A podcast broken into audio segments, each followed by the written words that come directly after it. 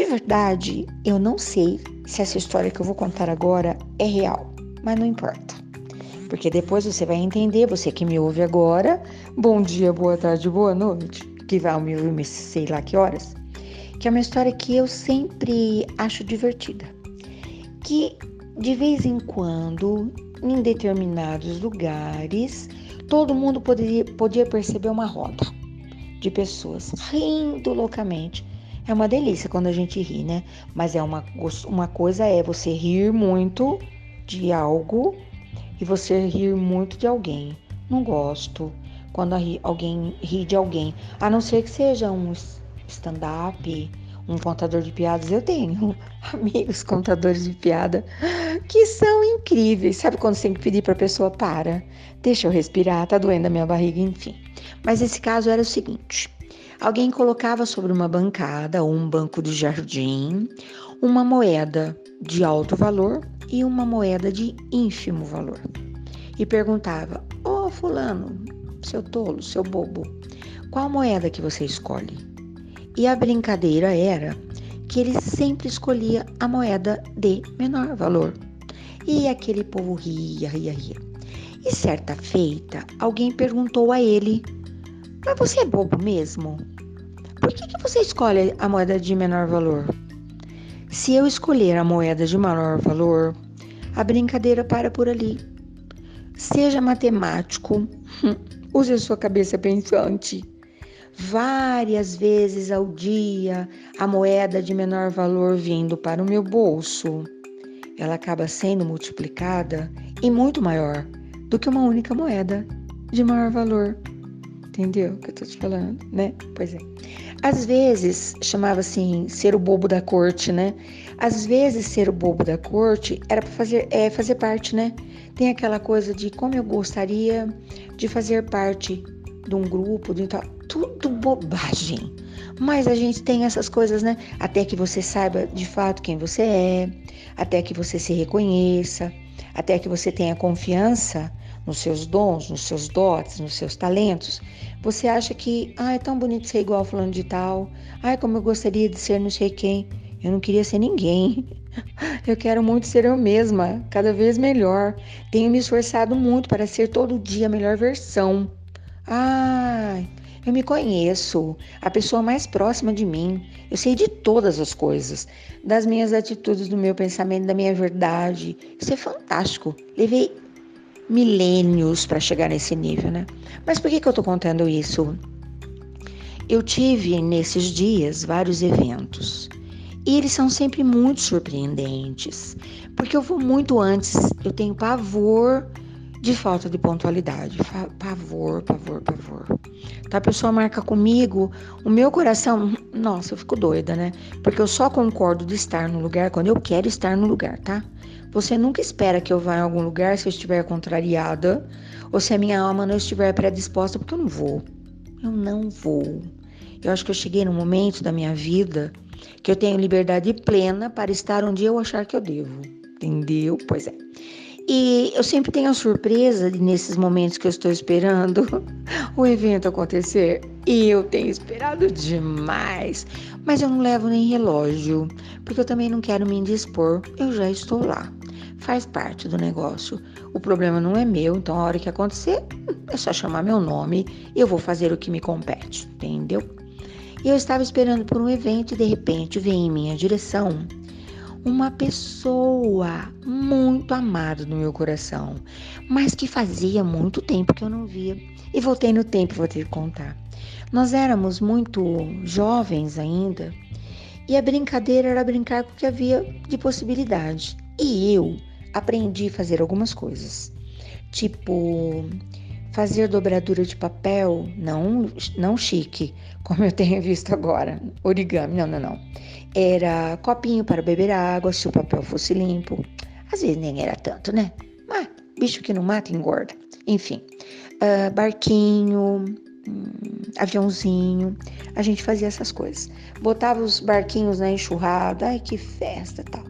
E os aviõezinhos que nós fazíamos, eu e a meninada toda dali, tinham alguns modelos de dobra e um, je, um jeito para você lançá-los no ar que eles iam longe. E havia nesse grupo um menino que o sonho dele era um dia estar no avião, mas ele não queria fazer uma viagem.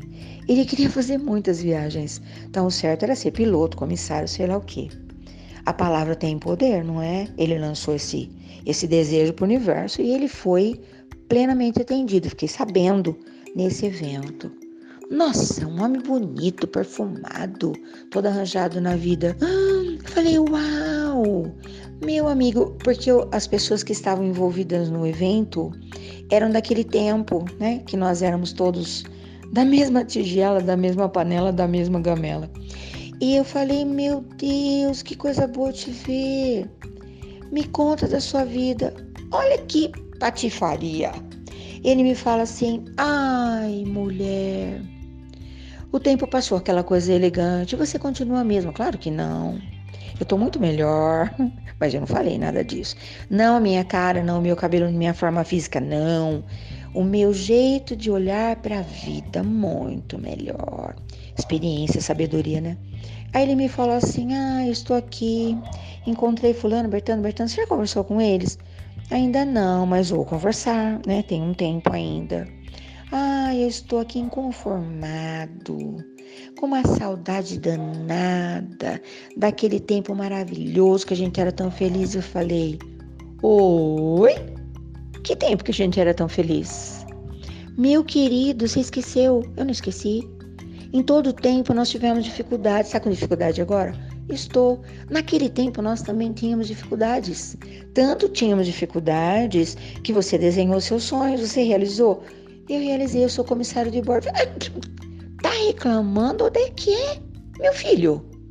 Ah, é porque eu tive que abrir mão de tanta coisa. Eu falei, claro, que bom que as suas mãos estão abertas. Se você estivesse com as suas mãos fechadas, ninguém botava nada de novo na sua mão, velha. Falei, mas que coisa mais sem cabimento, sem noção, que teve a pachorra, a deselegância de me falar isso, como se eu não lembrasse, né? Eu não voltaria minuto algum. Não que tudo não fosse precioso, minha vida é muito preciosa. Minha vida, eu falo todo dia como é bom ser rica, meu Deus do céu, porque eu sou dessas coisas que eu vou levar comigo, dessa herança que eu vou deixar para as pessoas. Isso que é riqueza de verdade. Agora, falar que teve um tempo na minha vida que tudo era perfeito, tudo era maravilhoso, nem na minha, nem na sua, nem ainda de ninguém. Tem coisas tem incríveis, maravilhosas, fantásticas, que a gente acha insuperável? Não. E daqui a pouco acontece uma outra coisa que você fala, nossa, imensurável. Eu nem sei como eu descrevo isso, não é? Pois é. E aí eu me lembrei, é uma passagem de um livro famoso, famoso, que o menino conseguiu ir para a faculdade mais famosa, ele queria muito, família de posses, né? Realizou esse sonho. Imagina que bastava, né? Não. Ele descobriu lá na faculdade que havia aqueles grupos, sabe aquele grupo que você vai escalando, escalando, escalando, que você se se perde, você vende a sua alma porque você quer fazer parte daquele grupo? Pois é. E eles aplicavam provas para poder chegar lá na, na nata, sabe assim? Festa liberada, perdições liberadas. Ah, coisas que você não precisa na sua vida. Mas ele tinha um sonho de pertencer àquele pessoal. E tem várias provas, né?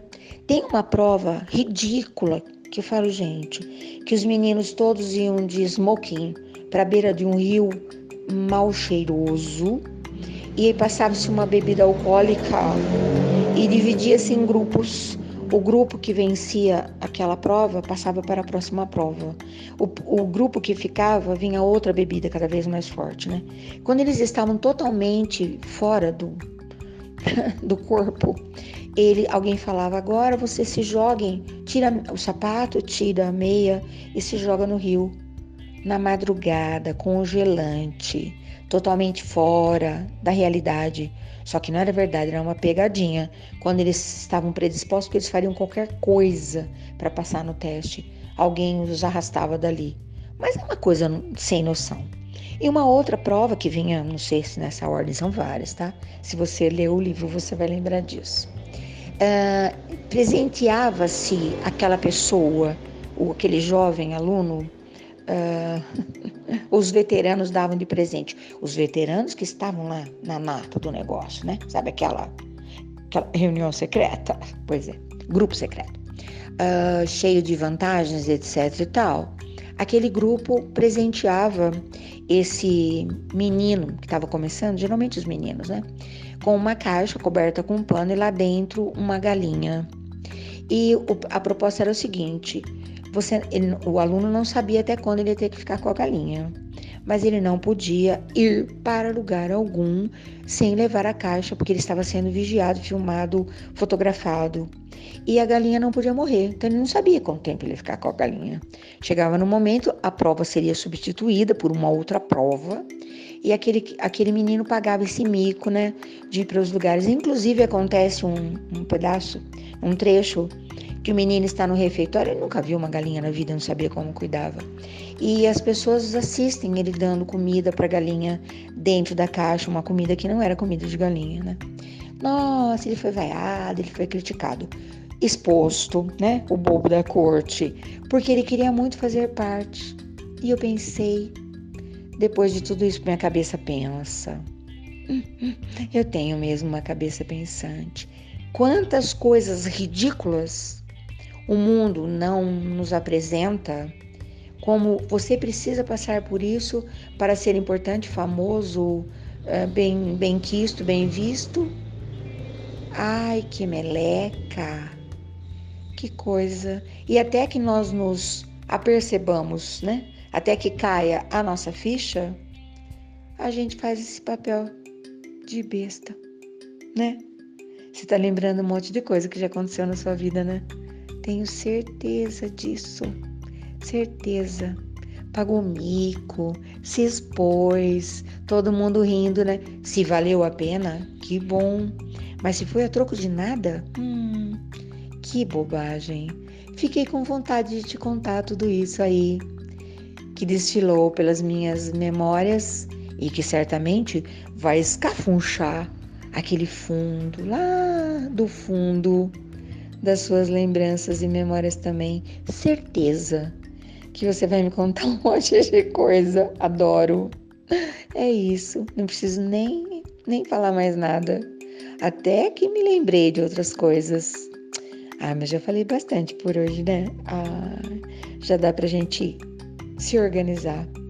Até